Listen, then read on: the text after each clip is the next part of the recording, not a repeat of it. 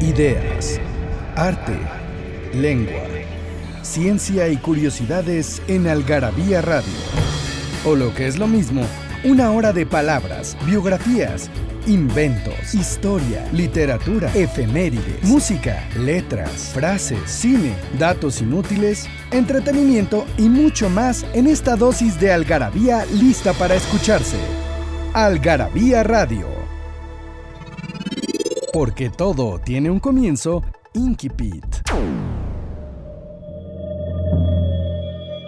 Fue el 15 de junio de 1767 cuando Cosimo Pio Vasco de Rondó, mi hermano, se sentó por última vez entre nosotros. Lo recuerdo como si fuera hoy. Estábamos en el comedor de nuestra villa de Hombrosa. Las ventanas enmarcaban las espesas ramas de la gran encina del parque. Era mediodía y nuestra familia, por tradición, se sentaba a la mesa a aquella hora a pesar de estar ya difundida entre los nobles de la moda, procedente de la poco madrugadora corte de Francia, de comer a media tarde. Recuerdo que soplaba viento del mar y las hojas se movían. Cosimo dijo, He dicho que no quiero y no quiero, y rechazó el plato de caracoles. Nunca se había visto una desobediencia tan grave. El varón rampante, Ítalo Calvino.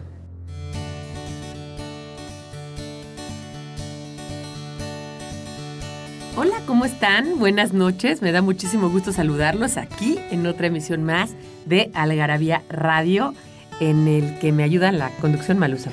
Hola Pilar, ¿cómo estás? pues muy bien, aquí en Algarabía, llena de Algarabía. Llena de Algarabía, por supuesto. Y bueno, pues muy contenta de estar una vez más al aire. Hola Daniel. Está en los controles, como, como siempre. Y, y, ¿saben qué tenemos enfrente? Tenemos una botella de vino que nos trajo José Ángel Blandón, que es nuestro invitado de honor esta noche. ¿Cómo estás, José? Hola, Pilar, gracias. Hola, Malusa, gracias. Buenas noches. ¿Qué vino nos trajiste? Vinos internacionales. es una cata de vinos este programa. Una cata de vinos. Pero a ver, si yo te preguntara a ti, José Ángel, porque nuestro tema obviamente va a ser el vino, el vino va a ser el tema de, este, de esta algarabía, pero te preguntara cuál es tu vino favorito, ¿cuál escogerías? Si te tuvieras que llevar una botella a una isla desierta. Mira, el problema con las islas desiertas que son generalmente son tropicales, hace mucho calor, no hay hielos para refrescar el vino, entonces es una pregunta muy muy difícil y, el, y que, mira que nos toca mucho a México, porque México es un país subtropical y yo creo que por ahí viene el hecho de que no, no tomemos tanto vino y tomemos más cerveza. El clima, ¿tú crees que favorece, verdad, a eso? Así es. Porque el otro día veíamos en el top 10 que vamos a publicar en una próxima algarabía de cerveza, de bebedores de cerveza, y resulta que España bebe más cerveza que vino. Increíble. Uno pensaría que en España se toma más vino que cerveza. Bueno, es que España bebe más que todos. Sí, es que beben. También bebe mucho vino. Sí. También beben mucho vino, pero también beben, mucha cerveza. Quizás porque es el país más... más africano. Más africano de Europa. De Europa pero tú, por ejemplo, em, bueno, pero ¿cuál es tu vino favorito? ver, ya no. Bueno, El, mejor que he probado en mi vida es un australiano. Lo tomé en el Tesca con unos pinchos y un jabalí. Y es un Penfolds Grange 1995, que fue vino del año, fíjate. Y el segundo que yo creo que está muy peleado por ahí es un Vega Sicilia único, 86. Y mira que yo llegué muy prejuiciado con ese vino, pero en contra, decir, no, es un vino muy sobreestimado, muy inflado, y me tapó la boca. Oye, José Ángel, para los que no somos muy conocedores, ¿qué es lo que hace a un vino? ¿O por qué dices tú que un vino es bueno o es malo? Porque yo finalmente es, me gusta o no me gusta. Pero a lo mejor no tengo ni preparado el paladar, ni entiendo nada. Y pronto, de pronto uno le gusta porque así es uno, ¿no? Y le gusta el afrutado, le gusta el seco, le gusta tal. Y hasta pena da decir cuál te gusta. Bueno, antes de que José nos respondes más, vamos a ir a un corte, vamos a hablar de la palabra sommelier y regresamos aquí en Algarabía. Recuerden que estamos a sus órdenes para que ustedes participen en participa.algarabía.com. Tenemos regalito. Sí, ahorita de regreso les decimos el regalito. Que no, va a servir, o sea que tampoco se hagan, se hagan ilusiones. No. Pasión por las palabras. Palabrafilia. Sommelier. Este vocablo pomposo esconde tras de sí un oficio humilde. Viene del francés somme, que significa suma, cantidad de dinero. Un sommelier era el encargado de proteger los convoyes de vino que eran tirados por bestias de carga, un arriero pues. Con el tiempo, este abnegado sujeto se hizo cargo de la mantelería, las vajillas, la cristalería, el pan y, desde luego, de los vinos y licores. Actualmente en los restaurantes, el sommelier es el celoso custodio y encargado de la cava que para hacerlo debe contar con entrenamiento y conocimiento extensos del servicio y las cualidades del vino, así como en sus maridajes con la comida. Un personaje similar a este es el Cicerone, solo que este último se trata de un especialista en cervezas. ¡Qué calor! ¡Qué calor que tengo yo! Que levante las manos como yo. El que quiere un vino en cartón, el que quiere un vino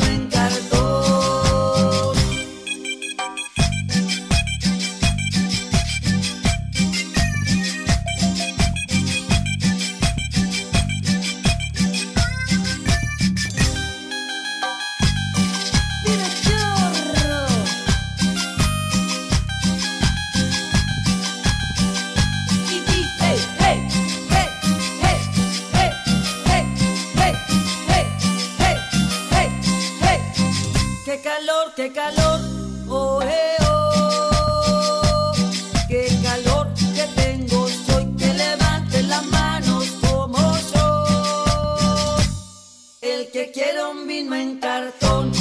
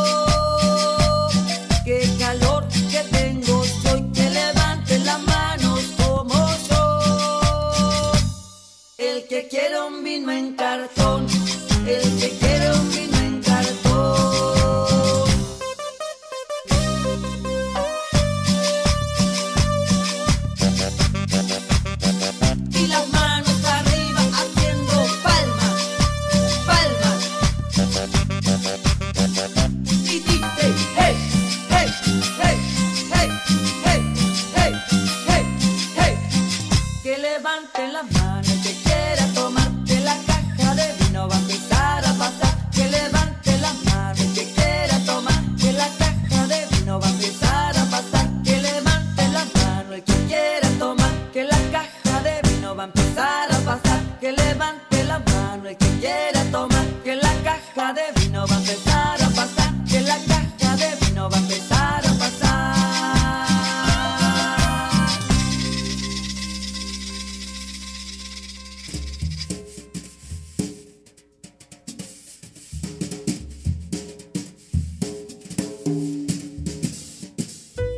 Aquí de regreso hablando sobre el vino y decíamos que sí tenemos regalitos. Sí, sí, sí, tenemos regalitos y como siempre tenemos una pregunta para que se ganen esos regalitos, que queremos que nos digan cinco zonas productoras de vino y su principal producto.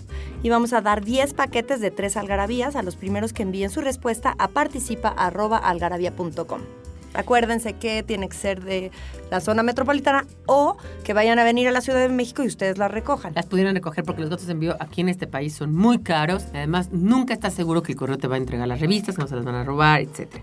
Sommelier es un vocablo pomposo que esconde tras de sí un oficio humilde del francés somme, suma cantidad de dinero. Un sommelier era el encargado de proteger los convoyes de vino que eran tirados por bestias de carga. En francés, bête de somme, un arriero, pues.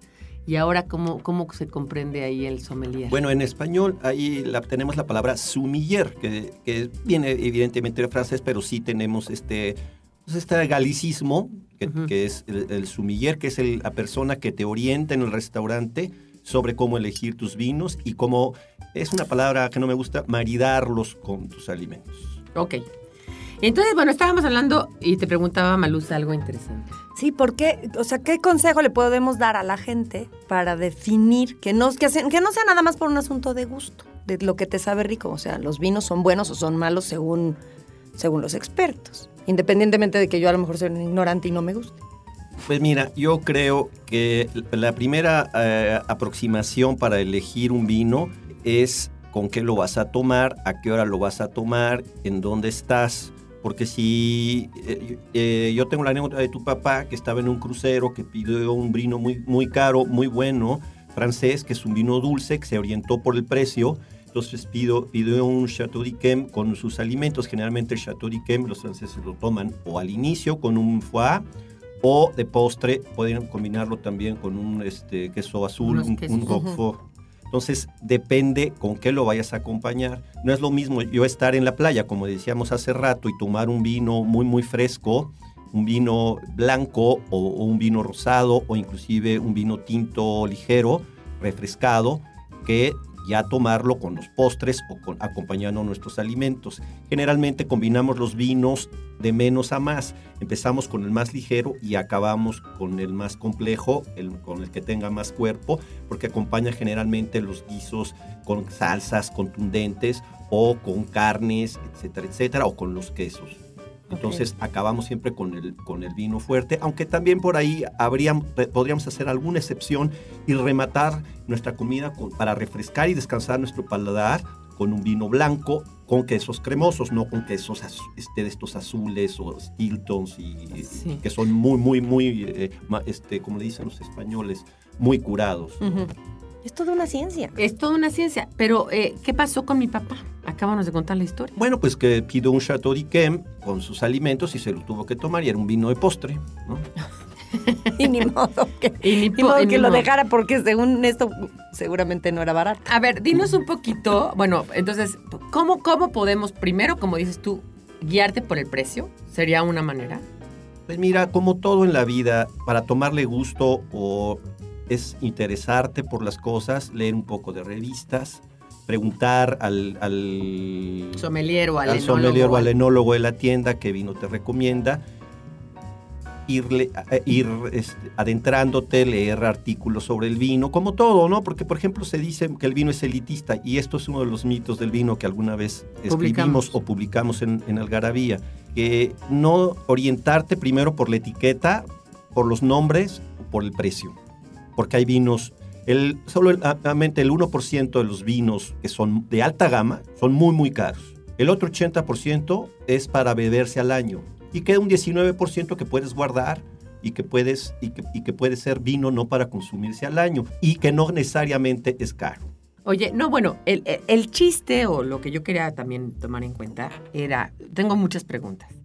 Esa era una que tira si era el precio, uh -huh. ¿no? Otra es si hay vinos que están sobrevaluados. Mira, te voy a explicar. Que el mismo, como en el arte, ¿no? O sea, pues, y modas, ¿no? O sea, no, ya dijimos Frida Kahlo, pues sí está un poco sobrevaluada, ¿no? Este, Penélope Cruz para mí en el cine está súper sobrevaluada. Entonces, ¿si hay vinos tan sobrevaluados? Sí, yo creo que sí, y sobre todo añadas. Te voy a contar una anécdota. En el año 2000 declararon la cosecha en Burdeos como la cosecha del siglo, después de, la, de 1961, que es mi año de nacimiento, que fue una cosecha muy, muy buena en, Burdeos. Y entonces ese año 2000, un grupo, un, panel de expertos independientes empezaron a analizar, a ciegas todos los vinos de esa añada 2000 en catas ciegas y un, panel de expertos. Y luego al publicar ya sus, conclusiones y, y, sus las valuaciones, descubrieron que cada vino había una especie de desviación estándar, tenía cinco puntos arriba. Porque no es lo mismo que a ti te inviten a una cena, el castillo, el chateau en, en, en, Burdeos, o en, en en este caso, que son eh, vinos en primicias, te invitan a una cena, te, te, hospedas en el castillo. Imagínate que tú ya llegas con el placebo de, de estar consentido, enfrentarte a una etiqueta. Sin, sin, duda son grandes vinos, pero de todas maneras la mente no lo, porque además está científicamente comprobado. No te permite decir que son malas. Ya hubo no. todo un performance alrededor. Así es. Entonces tú ya estás predispuesto a evaluar, a evaluar el vino con, con puntuaciones más altas. Y entonces esto, este panel de expertos dijo que estaba sobrevaluada por lo menos cinco puntos. La, la, claro, por el, por el lugar donde estás. Porque mira, bueno, yo te voy a decir que ¿qué, qué precia un vino? Pues mira, Pero eso lo, me lo vas a decir cuando regresemos del corte. Ahorita venimos.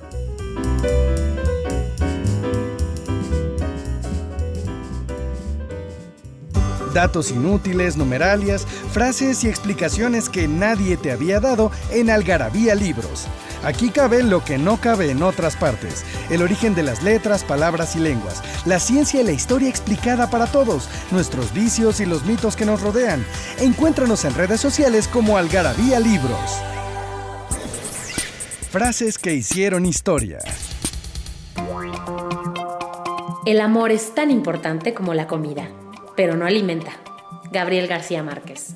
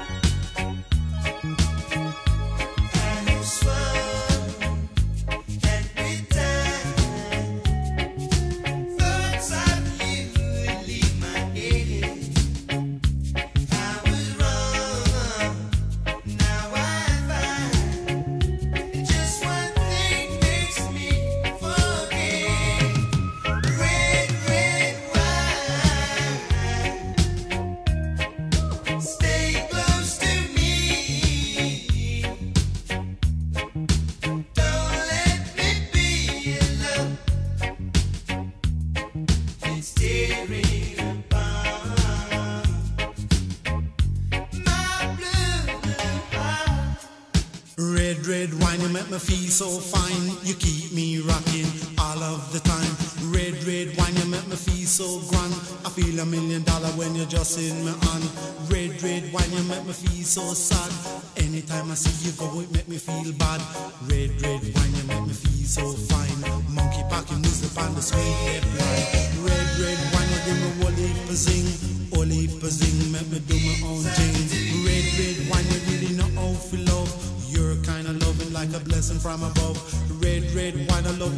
from the start. Right from the start, with all of my heart. Red, red wine in a 80s style. Red, red wine in a modern beat style.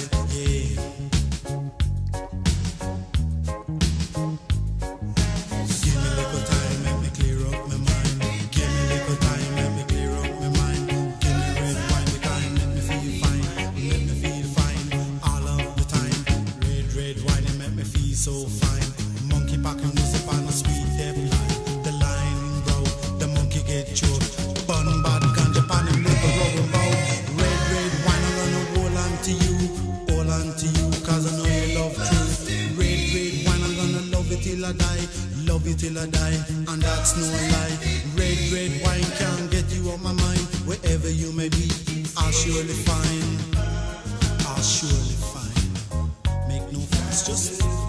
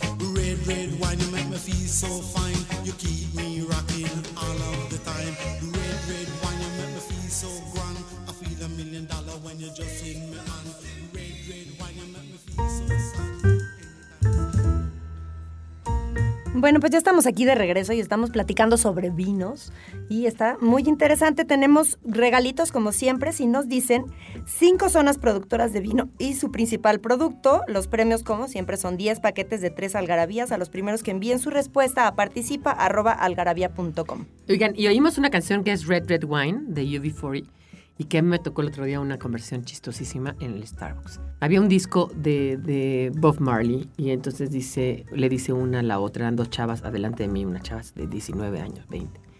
Este, ¿quién es Bob Marley? Dice, pues es un cuate, era un cuate, dice, era un cuate. Creo que era, creo que era francés. No, bueno. Y, y hacía cosas de reggae. ¿Qué es el reggae? Ah, pues es esta música que, que, que cantan y que tiene así un ritmo. O sea, no le debe explicar, ¿no? Entonces le dice la otra, sí, ¿cuál es su canción? La de Red Red Wine, le dice. Es la más famosa de él, que no es de él, obviamente es de UB40. Dice, ¿y qué quiere decir Red Red Wine? Dice, pues viento rojo. ¿Cómo? Sí, o sea, por ningún No lado. nada, no hubo ni cómo. Pero bueno, ese es Red Red Wine, justamente porque estábamos hablando de vino. Ahora, tú decías cuáles son las, las, o sea, nos estabas comentando cuáles son los puntos, ¿no? Del vino. ¿Por qué un vino es caro? Mira, primero porque los rendimientos de la cosecha eh, están muy, muy medidos. O sea, Ujú. el- el- los hectolitros por hectárea están muy regulados. Luego vendimian a mano. Luego tienen una selección de granos. Y luego tienen, eh, cuidan si la cosecha es mala, pues hay inclusive años que no la sacan, que esto ya en la actualidad es muy, muy difícil por toda la, la tecnología que ahora tenemos y usamos en la actualidad, pero generalmente son vinos muy cuidados. Es un asunto artesanal. Sí, exactamente. Y, y luego también otra cosa que, que- que incide en el precio es que usan barricas nuevas. Contra todo lo que se pudiera pensar de añejarlos en barricas viejas, no tienen que ser nuevas las barricas. Eso, ¿Por qué? ¿Por qué? ¿Por qué Porque la, la barrica le aporta taninos al vino y le aporta tam- ta- este, sabores, le aporta complejidad al- a, a los vinos. Ahora, los franceses también hay, hay discusiones por allí porque no, ellos, eh, además como, como de- decíamos alguna vez, no todos los vinos que pasan por barrica mejoran con la barrica. Si usted, nosotros ponemos un caldo regular o malo Caldo le llamas al... al, al jugo, al vino, Ajá. si nosotros vamos a poner un vino mediocre o malo, no va a mejorar con la, con la barrica. Solamente van a mejorar los vinos aquellos que están Que ya desde la uva... Era bueno. y de la selección y del ex- porque además son vinos de, pri- de primer extracto. O sea, tú llevas, despalillas el vino, que se le quitas la pepita y el, y el escobajo al vino, es un primer prensado y eso es vino de primer prensado, es el que seleccionas para tus grandes vinos. ¿En Claro. algún lugar se sigue pisando la uva? Yo creo que ya no, ya los grandes vinos eh, ya no lo hacen. Ya nomás así como en la fiesta o la... Así es, y es una, una- es una pues un cuadro romántico, ¿no? Pero no, ya. Se debe sentir delicioso, Pizarro. Sí, una prima mía estuvo en Champaña, porque eh, se casó con un cuate de ahí, de Champaña, y, y dice que estuvo en la vendimia de, de- de estas uvas, ¿no? De- del vino de Champaña, y que era muy divertida. Debe Además, ser era divertida, una ¿no? serie de cosas importantes, pero creo que era como ya más teatro, la parte de la pisada, que la realidad, ¿no? Así es. Oye, pero a ver, ahí, ahí estábamos en un punto. ¿Por qué es caro el vino? Y si realmente están sobrevaluadas ciertas regiones. Sí, y mira, hay otra cosa que también precia el vino, que no gana lo mismo un agricultor francés que un mexicano o un chileno. Hay, hay- hubo alguna, hace como 10 años, algún artículo, quizá un poco más, en una revista de estas de economía, y entonces eh, hacían un análisis de los vinos a granel. A los franceses les salían 5 dólares por botella, a los chilenos dólar y medio, a los italianos como 3 dólares, a los españoles 2 dólares y medio, y a los A los gringos. Los gringos, como tienen también economía de escala y el terreno no es tan caro como en Burdeos o como en las, Burdeos o la Borgoña, también, también eh, son más, más baratos, aunque tienen otra cosa, que tienen un- una en California, sobre todo en Napa y sus alrededores, donde está Silicon Valley, que tienen una clientela muy pudiente y muy consumista y muy aspiracional, que quieren tomar vinos y quieren educarse. Entonces les dejan ir un vino en 100, 125, 150 dólares, 200 dólares la botella y lo pueden pagar. Y entonces, pues el vino es caro. Los, eh, le- los californianos de, de alta gama son muy, muy caros. Y además ellos tienen este rollo de apoyar la zona y entonces compran los vinos de... Es lo que te iba a decir. ¿No? Los gringos. Esta ley de la oferta y la demanda. Si tú como gringo compras vinos gringos, hacen que tus vinos suban de precio. Claro. ¿no? Porque ellos aprecian y Sí, los tú pones apoyan en la el zona, mercado, ¿no? Los pones en el mercado, ¿no? Yo fui a Napa Valley. Yo, he- yo he estado como en tres lugares de, de, mm, degustación de vino. He estado en Ensenada, aquí en el Valle de Guadalupe. He estado en Napa, que está en, en- en San Francisco, digamos al, al norte de San Francisco. He estado en, en Argentina y esta, en Mendoza. Y he estado, ahora estuve en las Canarias, en Lanzarote. Es increíble. Yo que también como te lo maridan, Ujú. como no sé qué. La que, obviamente, la que más me gustó, pero yo creo que tiene que ver con la comida, porque los vinos a mí me parecen muy salados, los de Ensenada. Pero nos daban unas tostadas de marisco que te querías matar, ¿no? Luego, en Argentina, muy rico, porque la carne y los embutidos, unos salamis muy ricos y unos que es muy ricos, ¿no? En España, pues, ¿qué te puedo decir? Lanzarote unas tapas increíbles. Y la que más pinche, pero feo, pero además sin gracia, pero soso, en Napa Valley. Pues es que como no... Todo tan aséptico, todo como, como un Disneylandia del vino, como que te quieren hacer creer que ahí está el vino, pero... Y entonces la- el, el- el- el- el- el jamón serrano no es jamón serrano, sino es prosciutto, y el, ¿no? y el Eso que queso acabas- no es queso... Perdón, de decir, es un Disneylandia, como todo lo que hacen los gabachos, Sí. ¿no? O sea, ellos ya tienen todo un, ya tienen el trenecito que va y que te Eso. paras y que, o sea, no es este rollo de ir caminando por, yo no he ido a ningún otro más que al de Napa y la verdad es que no me encantó. Bueno, o sea, yo, no. yo en defensa de los americanos sí tengo que decir que ellos, el vino moderno es gracias a ellos. Sí. O sea, le han estudiado, hacen su tarea, son muy dedicados. ujú.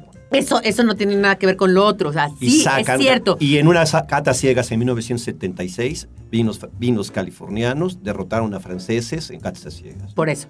Yo creo que son muy, muy como disciplinados, pero también tienen esa parte del, Sí, show sí, off. sí. A lo mejor nosotros fuimos a la parte súper comercial, ¿no? ¿Quién sabe Pues si no ya sé. en, en Sí. estas o en estas catas que son como más para posicionar el vino, lo hacen de una manera distinta. Pero para el ciudadano de a pie sí lo tienen totalmente hecho el Sí, performance. sí, el como de- performance, sí, sí, no, no, no. de Y además, universal. claro, exactamente. Ahora, hay, hay también una postura en la actualidad que, que- que la defiende una, una señora que se llama Alice Feiring, que es la crítica de vinos de la revista Time, en la que ella dice que los vinos, ella le echa la culpa a Robert Parker, que es, es, un, es un crítico que tiene una revista que se llama One Advocate, en el que él, él califica los vinos, y entonces esta señora dice que todo el mundo pa- padece los gustos de Robert Parker.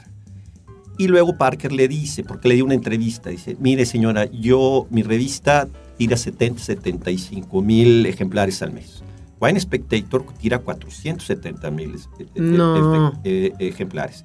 Yo he valorado y hablábamos de regiones que no se han dado a conocer en el mundo. Sin embargo, Parker les dedica un reportaje esas regiones, como tú decías, porque hay una región como Burdeos o, o Borgoña son muy, muy caras, o como el Brunero di Montalcino en Italia son muy, muy caras y muy afamadas. Y, hay regiones como la Sicilia en Italia, o el suroeste o el sur de Francia, que saca grandes vinos que no son tan famosos y que calidad-precio son unos vinos. Sí, o el vino de Malvasía. Bueno, vamos a hacer un corte y volvemos para seguir platicando aquí con José Ángel del vino.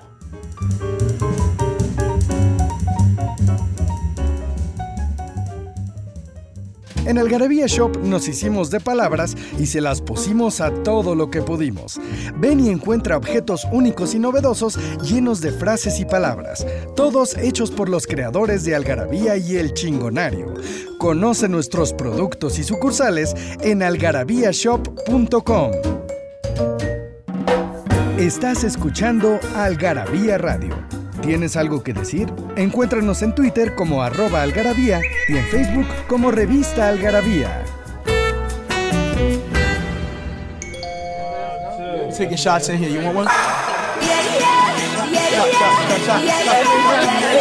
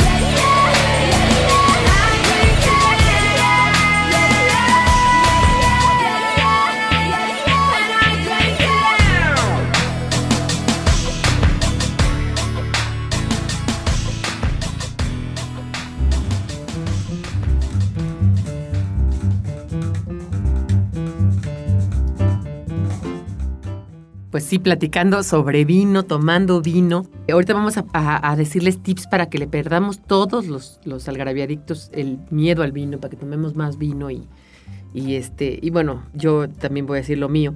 Pero tú estás haciendo de Burdeos y Borgoña. ¿Cuál es la diferencia entre el vino de Burdeos y de Borgoña? También era otra pregunta que yo tenía. Mira, el primero es el tipo de uva. El Burdeos tiene cinco cepas, en Borgoña eh, tienen en, las cepas tintas tienen la Pinot Noir este, únicamente. En Burdeos traen cinco, las Cabernets, el Merlot, la Malbec y la Petit Verdot.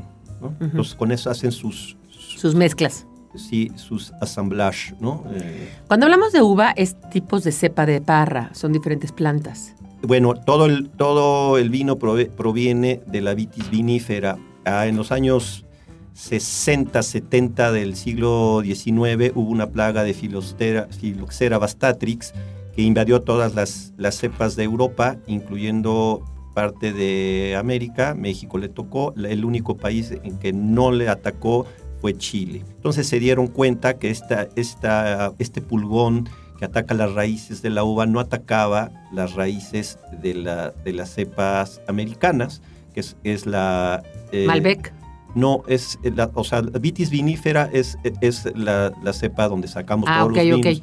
Y, la, y la vitis labrusca es la, cepa que se da en América y que no, las, que no le afectaba. Entonces hicieron eh, injertos de raíces eh, de vitis labrusca y con, vitis con vinífera. Y entonces hoy en la actualidad, en la mayoría de las regiones, hay alguna región por ahí por Champaña que todavía tienen este, vinos prefiloxera o cepas prefiloxera que no han injertado.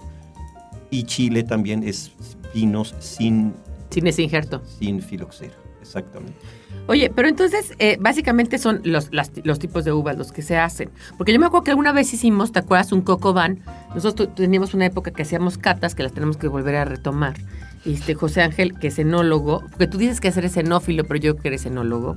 ¿Cuál es la diferencia entre enófilo y enólogo? No, haber estudiado. En, enófilo, enófilo, pues es que le gusta el vino y en el enólogo, pues, pero bueno, lo que tú sabes de vino, lo que has estudiado, bueno, lo vale, ¿no? Pero el asunto es que hacíamos las catas y bueno, la verdad es que en, la familia sí muchos cocinamos y así como a, tú, a ti y a mí que nos gusta cocinar. Hacíamos varias cosas, hacíamos un maridaje, que ahorita vas a hablar del maridaje. Y em, me acuerdo que hicimos cocobán y que el cocobán nada más se podía hacer con un vino de Borgoña. Sí, bueno, también hay mitos acerca de la cocina y el vino, ¿no? A ver, eso sí me gustaría hablar del maridaje, ¿no? Porque como que todos somos neófitos a la hora de saber con qué vino nos vamos a tomar qué cosa. Lo que dice mi papá que le tocó el chatódico para tomarse una carne, ¿no? Que cuando éramos chicos era pescado con blanco y carne con tinto, ¿no? Y de ahí nos salíamos. Voy a, voy a leer textual, dice. Vinos para cocinar. Con respecto a los aromas, desgraciadamente desaparecen al primer minuto de cocción. Por lo tanto, solamente en el caso de verter o rociar vino directamente sobre el platillo tienen importancia los aromas del vino. Afortunadamente también eh, desaparecen los olores defectuosos, salvo el olor a moho provocado por el corcho defectuoso, por lo que se puede utilizar en la cocina vinos picados o vinos acidificados, no de ácido acético. Con respecto a los sabores, los azúcares, al hervir el vino, los azúcares se concentran y pueden llegar a caramelizarse, incluso no desaparecen. En la cocción. En la cocción. Cuando usas el vino para cocinar. Así es. La acidez. La acidez acética de los vinos picados desaparece al hervir, pero la acidez fija de origen principalmente tartárico permanece por lo que al evaporarse el agua y el alcohol hay un efecto de concentración que puede dar lugar a las salsas y ácidas en exceso. Muy ácidas. La astringencia. Los taninos del vino desaparecen con la, con la cocción, por lo que no tienen importancia alguna. El alcohol y aquí es, esta es una cosa muy importante. El alcohol también desaparece rápidamente en la cocción, aunque no hay ebullición, ya que hierve a 78 grados centígrados. Por lo que desaparece al hervir 5 minutos habrá desaparecido el vino cualquier traza de alcohol. Su importancia deriva de permitir extracción de aromas de especias, verduras y hierbas y su absorción por la carne a los pescados. Entonces, cuerpo y untuosidad, el extracto seco del vino es uno de los aspectos que más contribuye al enriquecimiento sápido de las salsas y guisos por lo que en estos casos hay que utilizar vinos concentrados. Sin embargo, esto también es muy importante, no es necesario en absoluto que sean caros. Entonces, cuando tú, cuando nos, hacemos un coco van o vino o unas lampreas al vino tinto, tenemos que usar un vino módico. No tenemos que hacer el gran vino. No, para el- porque para el gran no te lo vas a tomar directo al paladar, porque lo vas a cocer, porque todo por lo todo lo que acabas de decir. Ahora, el maridaje, ¿cómo se da? O sea, ¿cómo, cómo, o sea, como dice Maluz, a ver, éramos pescado con blanco y no. Pero sí, pero blanco y tinto hay miles de Sí, opciones. claro. Mira, el, el maridaje. Yo te voy a decir cómo me guío por las regiones, ¿no? Yo comí comida española, pues pido Claro. un vino español. Sí, es un- si es voy a un- comida francesa, pues pido un vino francés. Y si voy a comer una hamburguesa, pues igual me la tomo con un vino californiano. Ese también. ¿Te acuerdas de esta película Sideways? Que se trata. ¿Cómo no? Se trata. A ver, acuérdense, es esta película de, de Alexander Payne, la primera película de Alexander Payne, que luego es, es el que hizo The Descendants y ahora estuvo nominado por, por Nebraska en esta última, en esta última entrega de Óscares. Alexander Payne hizo la primera película y este los actores son este cuate eh, eh, Giamatti, ¿sí? Giamatti, Paul Giamatti, ¿no? Y Lucy Liu y varios que son muy Sandra Oh también. Bueno, eh, la película trata de una despedida de, De soltero. de soltero, él está en crisis y se trata de valorar el Pinot Noir californiano. A partir de esta película, las ventas de Pinot Noir en California aumentaron 40%. Bueno. Y luego, es increíble los gringos, son increíbles. con toda esta apología del Pinot Noir, este señor acaba tomándose un Chateau Cheval Blanc, que es de San Emilión, totalmente borracho, en vaso de unicel y con una hamburguesa. O sea, eso ¡Qué no se vale. O sea, rompió No, no todas se las reglas. vale, no Eso se no vale. se vale. O sea, si lo hubiera tomado pues, un, un del californiano o un vino de media gama, Oye, uno de Tetra Pak, ¿no? ¿Qué Porque si te lo vas a tomar en un... Ahora, ahí, ahí hay un punto. A mí ahí hay un punto importantísimo. A mí desde chiquita odié que me dieran cosas en plástico y en vaso. O sea, no, no, no soy buena para eso. No, No Pero- sabe igual el café que nos estamos tomando en... Si nos tomamos en una taza de Starbucks, que es de una taza de Taza, taza, ¿no? sí, sabe claro. diferente el café. Ni el agua sabe igual. Ni si el agua sabe de- igual. claro, entonces, eh, es importante la copa en la que te vas a tomar el vino. ¿no? en la copa, es la importante la copa, el acompañamiento, la situación, que no estés embotado ni borracho, que no estés ya este, tapado este, tus papilas, ni con quesos, ni con guisos con ajo y con cebolla y con ensaladas y con vinagre. Entonces tienes que tener el paladar limpio, descansado para apreciar el vino. Entonces no tiene caso que te tomes un vinazo de 1961 eh, totalmente embotado y con un alimento Y co- como ese cuate en un vaso de unicel, en una... eh, Así aparte, el lugar horrible era una McDonald's, era un lugar así. y él solo, deprimido, entonces no tiene, la- no tiene caso tomarse el vino así. El vino es para acompañarse, ¿no? Y para tomártelo en una O mesa. sea, ahí se cuatro, puede tomar una cuba, ¿no? Un bacardí blanco. No, pues, no, no ese, no te- ese mezcalazo nunca nos queda nomás. mal, como dice... Como, o sea, el, el gemelo de José Ángel, que es súper, es su gemelo, pero es súper bacar, o sea, él es de Bacardí Blanco, igual que mi hermana Nieves. Le dice, mira, a mí el Bacardí Blanco nunca me acabó mal. No tiene la cosecha mala. Siempre nunca, es más, nunca se me ha echado a perder una cuba por Bacardí. Se me puede echar a perder porque no tiene gas la coca, Claro. porque no me dan coca, sino Pepsi, no, que entonces ya desvalora la, Big la- la- la- Cola. o Big Cola, porque no tengo hielos, o porque los hielos la aguaron, la, ¿no? La, la- la cuba. Pero por el Bacardí no, el Bacardí siempre me queda bien. Entonces ese cuate, ¿no? El Yamati, ¿no? Pues podía haberse tomado una cuba, pues ahí es una, una coca, ¿no? ¿Qué más Bueno, da? y luego me decías, ¿qué- ¿qué hago con los vi con Fíjate, no todos los pescados van con vino blanco. ¿eh? Si tú tienes un pescado, un marlin o un pescado que sea muy, muy condimentado y con sabor fuerte, puedes acompañarlo con un tinto refrescado. Ujú. Y también, si tienes un, aunque sea un pescado blanco, pero con una salsa muy contundente, O un bacalao, por ejemplo, ¿no? entonces ¿no? tiene caso que te lo tomes con un blanco. Porque, te, o sea, la cosa también es que, que no compitan los condimentos del, del- de tus salsas o de tu sabor con los condimentos del vino. Solamente yo creo que en- hay contrastes. Por ejemplo, el vino, hablábamos del Chateau d'Yquem, que los franceses lo toman con un, pa- un, foie o con el queso azul. Es un contraste. Pero generalmente lo que se hace en- eh, para armonizar los vinos con los alimentos es que no compitan. en que no que haya se un equilibrio, que haya un equilibrio. Bueno, pues vamos a un corte y volvemos.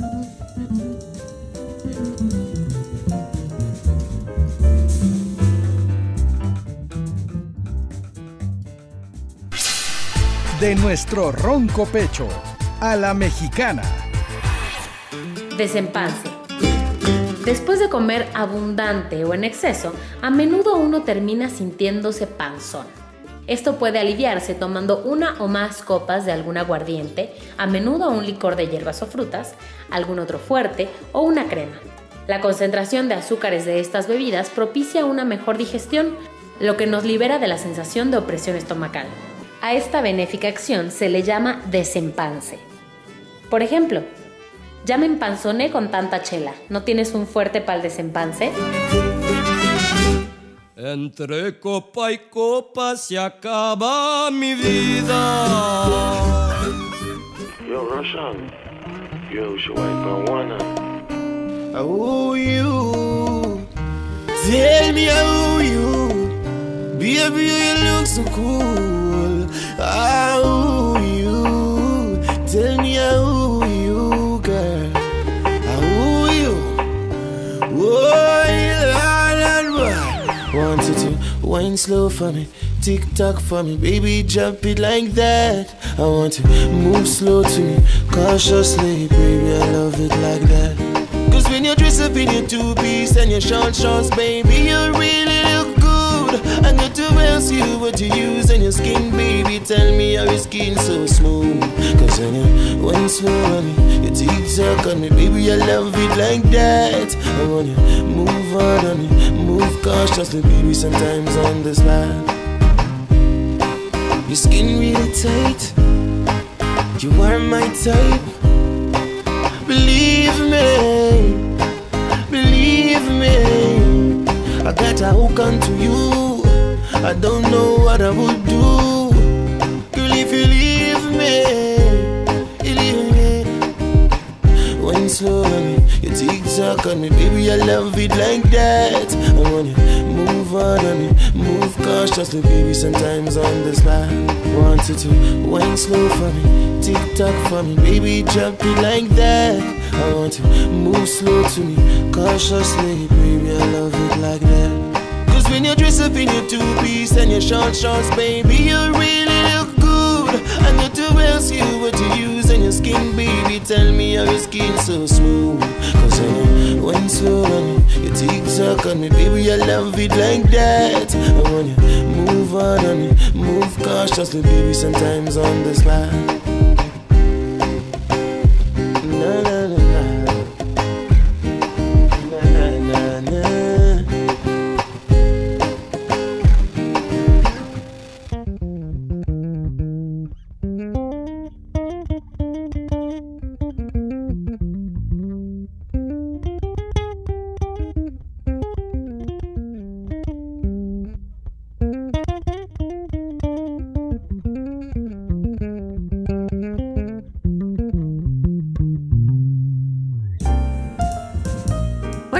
Que haya un equilibrio. Estábamos hablando del vino, de cómo tomarnos el vino aquí en Algarabía Radio. Hablamos, oímos canciones como Cheers de Rihanna y también Qué calor de Pibes Chorros. Y estamos platicando justamente de eso y preguntaba a Malusa cómo maridar el mole, que tú que eres poblana. Sí, pero ¿Tú bueno, cómo, cómo lo maridan allá en Puebla? No, pues la verdad es que a mí se me antoja más una chela con un Claro. Bueno, pollo lo- con mole, pero Lo dirás de broma, pero el mismísimo Hugh Johnson, de, de esta revista inglesa Decanter, lo recomienda. ¿eh? Entonces también, inclusive, el champaña lo, le- lo puede... Mira, él dicen que el champaña lo puedes eh, combinar con cualquier clase de tiempo. Bueno, El- el- el la champaña es mi esposa. Yo Yo con la champaña me Bueno. podría ir a vivir. desde la Ella mimosa para solos. empezar hasta lo que la me noche des lo como que me la des. Como A me mí la des. me encanta. Como me la des. Pero sí, eh, se ya, eh, ¿Con el mole? Con el mole sí, champaña o cerveza o un vino tinto con cuerpo. Yo, yo preferiría refrescado, Claro, que no esté tan... que no esté tan... Y también que no sea también el gran ¿Cuáles vino. son los ¿eh? grados del, del vino blanco, del vino tinto? Porque a mí me parece que a región. veces lo tienen como guardado en lugares calientes y te lo dan caliente y ahí sí me molesta mucho. Mira, eso también es a qué, tem- a qué temperatura tomar el vino. Generalmente los blancos te los dan demasiado fríos porque te los sacan del refrigerador o de la hielera. Los blancos arrancas tomándotelos desde 7 grados hasta 15 grados, los, los, eh, los Pinot Noirs de... de No, lo Pinot Bor- Grillo. los no, de Pinot Noir de Borgo, perdón, per- este, los Chardonnay borgoñeses. ah, ya. ¿no? Te los acabas tomando quizá 14 Pinot y Noir medio, es- es 15 tinto. Sí, perdón. 15 grados, los, los Chardonnay eh, que pasan por barrica, los, los, eh, los borgoñeses. Entonces, mientras más cuerpo tenga también el vino blanco, aguanta mejor la temperatura. Y entonces generalmente aquí lo hacemos al revés. Tomamos los vinos blancos muy muy fríos y los vinos tintos muy Calientes. calientes. Entonces yo les recomiendo que los vinos blancos no los metan al refrigerador, que los, que los enfríen, sí, 8, 9, 10 minutos, los bajan a unos... Hay, dependiendo también del vino, si es más ácido, aguanta más que lo puedas este, tomarte a los 7 grados, pero no a 3 grados que los trae el refrigerador o la hielera con hielos. Porque la hielera, agua y hielo, te lo pone tranquilamente, te lo pone a temperatura casi de congelación. De chela. Temperatura de chela. Debe de estar a de entre 7 y 15 grados. Porque no hay nada más que te pueda poner mal de malas que una cerveza que no, Ah, esté bueno. fría. Y México. si, y si ya está pollo. frío, ya no, los, ya no lo metas en la cubeta con hielo. Sí manténlo en agua refrescada, pero, Pero no ya, hielo. Pero ya no con, con- con- con- con el agua con hielos. Entonces, los vinos, los vinos blancos. Y los vinos tintos le llaman los franceses chambray, ¿no? a la temperatura del cuarto. Pero es muy distinto. En el, El siglo, en el, en el siglo pasado, en el siglo XIX, que el cuarto sí estaba a 18 grados y medio o 18 grados y ahora ningún Sí, no, ningún ningún cuarto está estamos a 22, 22 y medio. Ningún, entonces generalmente están muy calientes los vinos. ¿Cómo? Y entonces te, te dan un sabor capitoso. Y en la playa, ¿qué me dices? Así o sea, cuando los tienen en restaurantes en la playa, que por Así más es. que traten, pues no. No puedes. Entonces, es muy difícil. Por eso que- no me lo llevaría a la isla desierta, un, un vino este tinto con cuerpo, etcétera. Sí, que no. no puedes tomártelo en la, en la- Con en un la- six glasses. en la- en- en la- en la isla desierta a menos que tengas aire acondicionado. Sí, no. Sí, con un six y tomándotelo pronto, porque Y también se te va a calentar. Pronto, exacto. Oye, y bueno, y eh, hablábamos, hablamos del maridaje, entonces, de, bueno, dependiendo, como dices tú, que haya un equilibrio. Pero Dijiste que no te gustaba la palabra, ¿por qué, José? porque se abusa de, de- de ella, yo creo que, y además como que ya está muy choteada, yo creo que debes es armonizar tus alimentos con el vino. Armonizar, pues sí. Sí, porque también le da esto que nosotros no queremos que le dé, o que en el Garabía hemos tratado de, de darle esa categoría tan, en- Tan tan elegante al vino. Porque los que, te, te das cuenta en España, ¿no? En España generalmente uno ni pide vino. O sea, no sabe qué vino está pidiendo. Te están No, dando no, el de la casa que está el que está abierto. en la casa, el que está abierto, el que te dan. O si te ofrecen una botella, pues tienen tres o cuatro opciones, no tienen más. Y te las dan. Y generalmente a mí nunca me quedó mal. Nunca me ha caído mal un vino en, en- en- en España. Quizás el nivel del mar también importa. No, quizás eso que decíamos de que la comida mexicana está muy condimentada y, y entonces también hace que la comida mexicana pues rechace un poco el, el- el- el- el vino. Pero, ¿qué pasa? ¿No? ¿Por qué allá o en Argentina o en, o en España que te dan los vinos del día, los que están ahí, pues son vinos bastante agradables al paladar y que a final de cuentas van bien con su comida. Y aquí en México hay tanta pomposidad con el vino y no, y pues sí hay vinos que te caen mal, la verdad a mí sí De me hecho, solo mal. tomamos vino en alguna comida especial, ¿no? O si sales a comer, o si invitas a unos amigos, pero, por ejemplo, en estos países que dices tú, en Argentina, en España, comen con vino diario. Todos los Aunque días. coma la señora sola o el señor solo en su casa viendo la televisión, ¿no? Así es un rollo es. cultural también. Mira, has, toma- has tocado un punto, ¿qué tanto vino se toma en México? Yo estaba revisando las, las- los números y son contradictorios porque hay quien te dice que ya se, ya se toma un litro, litro y medio per cápita, que es mucho, y hay otro que ya te dice que toma 650 mililitros, que viene siendo como dos vasos de vino per cápita al año. Cuando los franceses, aunque van a la baja, los italianos, aunque van a la baja, antes andaban arriba de 60 litros per cápita al año, ahorita ya no llegan a los 60, andan en 50 y tantos y a la baja. Los, los españoles, veintitantos litros. Los, los americanos, los argentinos como veintitantos, pero a la baja también. Los que van A la a, alta. a la alta son los americanos. Son los gringos, sí. Sí, pero que tienen ciertos gringos. Oiga, aunque ellos puedan tener, mira, además imagínate que, que 300 millones de personas o 150 millones de personas te consuman 6 litros per sí, cápita al año, es un...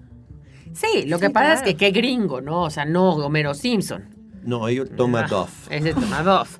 O sea, pero hay otros gringos que sí. Y oye, pero me estamos hablando de que el país número uno de consumo de vino es Francia, Sí, todavía. todavía. ¿Cuántos mil litros por...? Lleve a- debe de andar por 50... Bueno, Hay países como Liechtenstein y los Sí, países, sí, sí, Andorra, sí, sí. ¿sí? que- Luxemburgo. que, lo, que lo suben, ¿no? Mónaco. Pero porque pues, son cu- chiqui- eh, países chicos, y- y- pero no, es, no son, para mí, de, de los grandes. Como es- decía Borges, el príncipe de Mónaco. ¿No quiere usted saludar al príncipe de Mónaco? ¿Yo por qué voy a querer saludar a un tipo que regente un garlito? Así es. Sí, bueno, pues en Mónaco hay un garlito. Pero bueno, el asunto es que esos países nos cuentan. Vaticano creo que también está altísimo. ¿no? Sí. Por el de consagrar. Sí. No, no es cierto. No sabemos por qué sí, quizás, no tengo idea. ¿no? No, y porque tienen mucha lana. No, hombre, claro. Pero, pero Francia está número uno. España yo pensé que estaría más, fíjate, más cerca de Francia. Pero te digo que la cerveza se consume mucho ahora en España. Italia es el segundo y ya luego viene un tercer lugar, pero ya casi a la mitad de lo que, de lo que toman italianos y, y franceses. ¿no? Y por ejemplo, hay países donde el consumo de alcohol es altísimo, pero no de vino. Por ejemplo, todos los países del norte, o sea, Alemania. Finlandia, Estonia, Rusia, ¿no? Incluso Suecia. Ahí tiene que ver seguramente el clima, ¿no? Sí, claro. También. Hace mucho frío mucho y entonces sí quieres un aguardiente. Un aguardiente, te- claro. Los alemanes también son muy famosos, ¿no? Sí, aunque toman mucha cerveza, pero también son muy buenos importadores de vino. Todo, por ejemplo, de, de- de- como no se les da, bueno, él tiene unos excelentes vinos blancos, ¿no? Todo es en relación al clima también. Los, de los mejores vinos blancos que hay, sobre todo estos Son de alemanes. cosecha tardía o ice, Eiswein, etcétera, etcétera, son alemanes y sí, son el ice wine es, es que la uva ya pasadita, como el Tokai también, ¿no? Ese vino como... Sí, aunque el Tokai es crianza reductiva, es presencia de, de oxígeno. Ay, por eso. Es cuenta como que la uva ya está pasita. Y ahí Sí. se hace el vino. No, y ellos, ellos, fresca. ellos colectan cestas, se llaman plutonios, y Ajá. entonces del número de cestas que ellos recolecten, hasta seis plutonios, sacan esta uva que es botritizada, fíjate, la niebla, en la cascarita de la uva, la pruna, no poncha la uva porque esa, esa se llama podredumbre gris, sino que como que la seca, la hace pasa, se concentran los sabores Y ahí sale el vino. y ahí hacen el, el, el A mí no vino. me gustan, son muy dulces, pero sí, sí dicen que... con- Pero, pero, eh, perdón, eh, esta, esa crianza la hacen en, en atmósferas sin presencia de oxígeno. Es, perdón, lo dije, lo dije mal hace ratito. Es crianza reductiva. En cambio, lo- el, el Sautern y Chateau d'Yquem y Barsac tienen, también es uva botritizada, pero es crianza oxidativa, porque pasa por barrica, en la barrica, Ah, este, como quiera que sea. no es tan eh, dulce. res- respira. Entonces, lo que uno busca, esos son que no sean, sí son vinos dulces porque tienen alto contenido de azúcar residual, precisamente porque esta podredumbre concentra los azúcares, pero también tienen un grado de acidez muy alto que te, que te hace muy agradable el, el- el vino. Sí. Bueno, vamos a un corte ya para... Se nos está acabando el tiempo.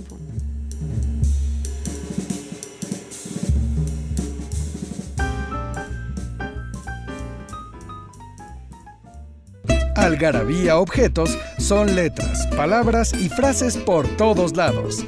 Portavasos, playeras, etiquetas, termos, libretas, reglas, vasos, mandiles, boxers, tazas, lápices, loncheras, tarjetas, portatabacos y mucho más. Encuéntralo en las sucursales de Algarabía Shop y algarabíashop.com.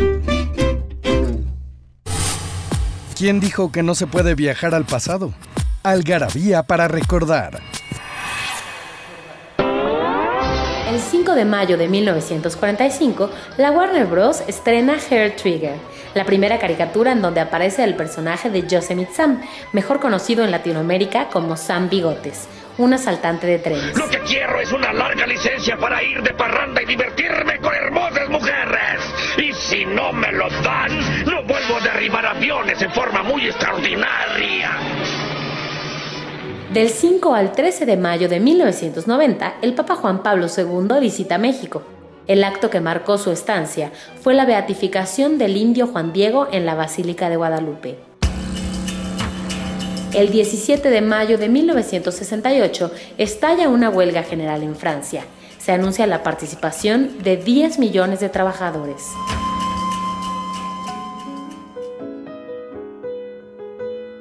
Bueno, pues estamos aquí súper contentos hablando de vino. Se nos está acabando el vino, el tiempo y bueno, pero lo que no se nos acaba nunca es la conversación ni los regalos. Entonces, si se comunican con nosotros y nos dicen cinco zonas productoras de vino y su principal producto, les vamos a dar 10 paquetes de tres algarabías a los primeros que envíen esta respuesta a participa.algarabía.com. Acuérdense que es gente que vive en la Ciudad de México. 30 paquetes. 30. Sí. Ya, ya se le subió el vino aquí a Pilar y entonces 30 paquetes. Y bueno, pues esperemos que los disfruten. Oye, pero bueno, hablábamos de que el moscatel y esos son vinos ya fortificados, no son naturalmente dulces ya. Así es. El, los franceses tienen dulce natural y naturalmente dulce. Ajá.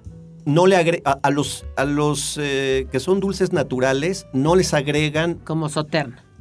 Exactamente, no les agregan aguardiente de vino para detener la fermentación. Al detener la fermentación, se Eso hacen con el oporto, ¿no? Sí, pero ese es otro estilo de vino. El Oporto, el, el, tío Pepe, las manzanillas. Los, jereces tienen otra, es, otra técnica, digamos. Sí, sí, sí. Por ejemplo, hablando brevemente del, del Oporto, es un vino tinto. También pueden ser blancos, ¿eh? que le agregan aguardiente de vino a partir creo que de los 17 Tú grados. Hiciste el artículo y dijiste que era porque se dieron cuenta que no se echaban a perder en el Esa es la principal, el, principal, la principal razón. Viaja, y ahora fíjate lo que hacen, ¿eh? Como viajaban mal los vinos, al tú adherirle o este, echarle aguardiente, aguardiente de, de uva, detienes la fermentación, subes el grado alcohólico, estabilizas el vino, viaja el vino y se dieron cuenta que en estos viajes eh, que iban de África a la India y de, y de, vuelta, el vino mejoraba. Y entonces ahora ya no lo hace, ya no lo ponen a, ya no lo ponen a dar vueltas. sí lo agitan y sí lo calientan, porque lo meten en, hornos. Ah. El, por ejemplo, el Madeira, famosísimo Madeira. Madeira. ¿no? Era también porque, porque Madeira, como pertenece a África, no estaba en Europa. ¿Y el moscatel de los ingleses tenían, los ingleses tenían algún, como estaban en guerra con los franceses, prohibieron que ningún puerto europeo viniera a entrar vino. Entonces Madeira, pues como estaba en África, empezaron a comercializar vinos de Madeira. De hecho, el nombre de Jerez, Sherry, ¿no? En, Así es. Inglés es muy consumido en, Inglaterra.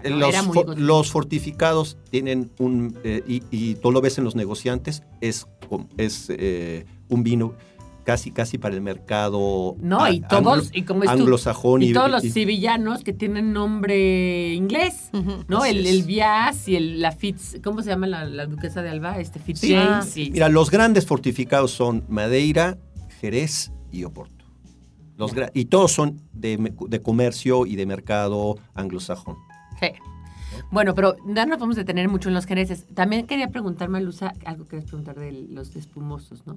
Ah, sí, porque finalmente hay como en este rollo pomposo alrededor de los vinos, que bueno, sí, el champán, bueno, nos queda claro que es muy, muy elegante, todos, la gente se siente muy bien, pero de repente los que no entendemos mucho de vinos, que a mí me gustan los espumosos, sí te ven así como feito, como diciendo, ahí tan acá ya va a pedir su espumoso. ¿Sí o no? ya le dio risa, José Ángel, creo que sí. Pero mira, el, el antes, ahora y luego les cuento una anécdota de Champaña, que hay una región en Suiza que se llama Champaña y que perdió un juicio contra Champagne. Champaña de Suiza venía haciendo vinos antes que Champagne. Y por estas cosas... de la Haya, ¿no? en, el, en el cantón de Bod, creo que es. Y, y los champañeses, o los champenois, hicieron un juicio por esto de las denominaciones de origen y dijeron, tú no puedes comerciar tu, comerciar tu vino con este nombre porque yo lo tengo registrado aunque los, los, esto ya tenían dos mil años o mil años antes haciendo vino que los, los, los, champañeses franceses. Entonces, el gran vino espumoso es el de, el de champaña. Y, y, ellos registraron su nombre y ya no puedes ni siquiera mencionar en la etiqueta que es método champenois, método tradicional. Y es Prosecco, que son los italianos, Cava, los, catalanes, y a mí me gustan mucho. Y los pues en Borgoña hay buen, hay también buen vino espumoso. Todas las regiones, por ejemplo, también en, en, la Los argentinos hacen vino espumoso. Sí, en México, etcétera, etcétera. Y, y, el cava español es, es, también muy bueno. Muy rico. Era, además, pero si tú sigues este método tradicional, porque, por ejemplo, los métodos italianos es otro método.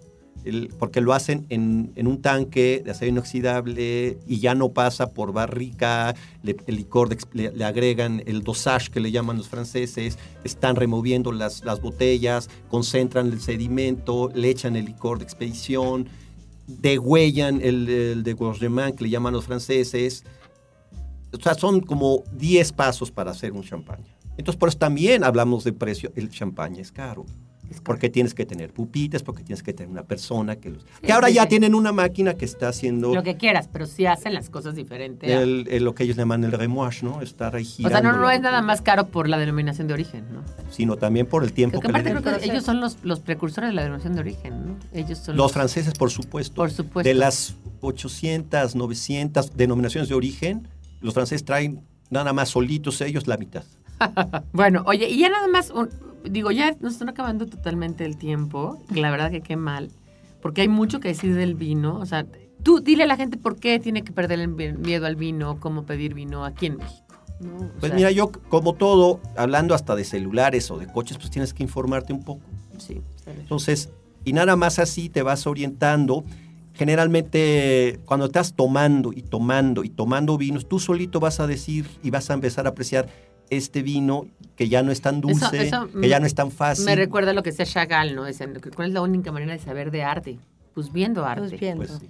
¿No? Más- Mientras más veas, más vas a saber de arte. Sí, y además vas definiendo entre los que vas probando cuál te gusta a ti. Vas, vas ¿no? discriminando. Sí, sí, nos decía Aldo, un amigo de, de- de nosotros que es, que es este piloto, que él, la primera vez que llegó a Narita, Japón, pues no le entiendes a nada, no habla, no, no hablan, es, ahí en Narita no hablan inglés. entonces veía la, la- la forma de los eh, ideogramas y pedía algo. Entonces, si no le gustaba, ya lo tachaba, ¿no? Decía, eso es una chinga, ya no. No. Lo mismo, ¿no? Es un poquito eso, ¿no? Es lo que ya no me gusta, pues ya no lo voy a pedir y ya voy a ver pues, si me gusta más el blanco. O sea, dejarnos también de ideas de a mí el blanco no y esto no y, y- y de preju- prejuicios, ¿no? Sí, y de hay cosas prejuicio. preconcebidas del vino y Pero yo creo que también el gusto va evolucionando. Porque, ejemplo, tú lo ves con los niños, que les gusta principalmente las cosas dulces y que no les gusta el café. Pero ya cuando pruebas el café, que es amargo, etcétera, etcétera, como que empiezas a tomar el gusto. Y le empiezas a tomar el gusto a un, a un queso que huele mal o que huele muy fuerte. Y Sí, le hay que empiezas a educar. tomar el gusto. hay que ir a educar el gusto. Pues sí. Pues ah, nos acabó el tiempo. Gracias, José Ángel, por habernos platicado tanto de vino. Yo que nos amerita otra. Yo siempre me voy a quedar con una cerveza antes que con el vino, pero el vino me gusta mucho. Imagínense cómo me gusta la cerveza. ¿No? Tú también, eres eh, chelera, yo soy ¿va? súper chelera. Y mira, pero nunca, nunca michelada, por favor, nunca, nunca. Pero bueno, la cerveza sí me gusta. Ya hablaremos otro, hacemos uno de cerveza, ¿no? De platicar También. de cerveza, que hay mucho que decir. Que mira que le disputa el vino en antigüedad. Ya en, en el poema este de Gilgamesh ya está la cerveza. Ya Ya- está la cerveza. Y ya está el vino también. Entonces es tan antigua. Una como la otra. Así es. Bueno, Eso también se puede hacer un programa entre mm, poesía, música, libros, todo lo que hemos publicado nosotros cuadros. de la Hay miles de cosas alrededor. Bueno, de- pues a la próxima vez nos vamos. No nos vamos Bueno, corte, nos vamos. Pues Bye. buenas noches, gracias. Gracias, José Nos Ángel. vemos Adiós. la próxima.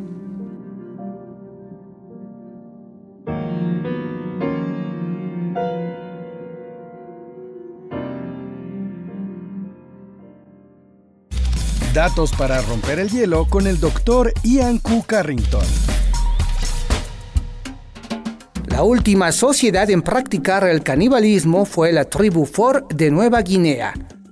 Dejaron de comer carne humana en 1950 debido al brote de la enfermedad Kuru, también llamada de la risa, que se transmitía por comer el cerebro y el tejido medular.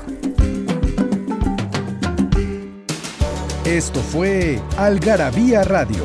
Conocimiento, ingenio y curiosidad en una hora.